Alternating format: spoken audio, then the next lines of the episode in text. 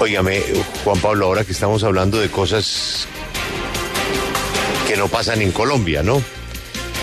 Eh, creo que este puede ser el crimen más rápido resuelto en la historia reciente de Colombia. Pues por lo menos con tal visibilidad, sí, sin duda.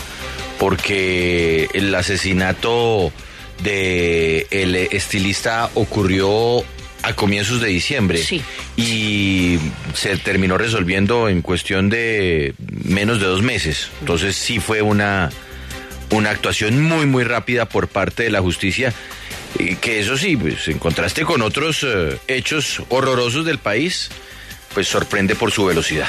Pero sobre todo, Juan Pablo, porque el producto de la investigación no son testimonios de terceros, sino son por primera vez pruebas de los investigadores para determinar la responsabilidad de un individuo que negó el crimen en un principio y se vio acorralado por pruebas indiscutibles. Es decir, el en un día, fiscal- en el un fiscal día. hace un trabajo impresionante. ¿Cómo lleva al tipo a confesar? Por lo que usted dice, Alberto, pruebas que no tenían discusión. No es que fulano dijo, que el otro dijo, que...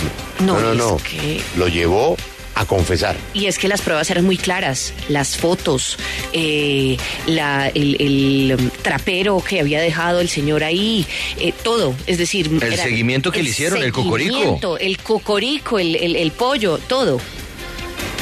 El minuto a minuto. Numeral, no lo vuelvo a hacer.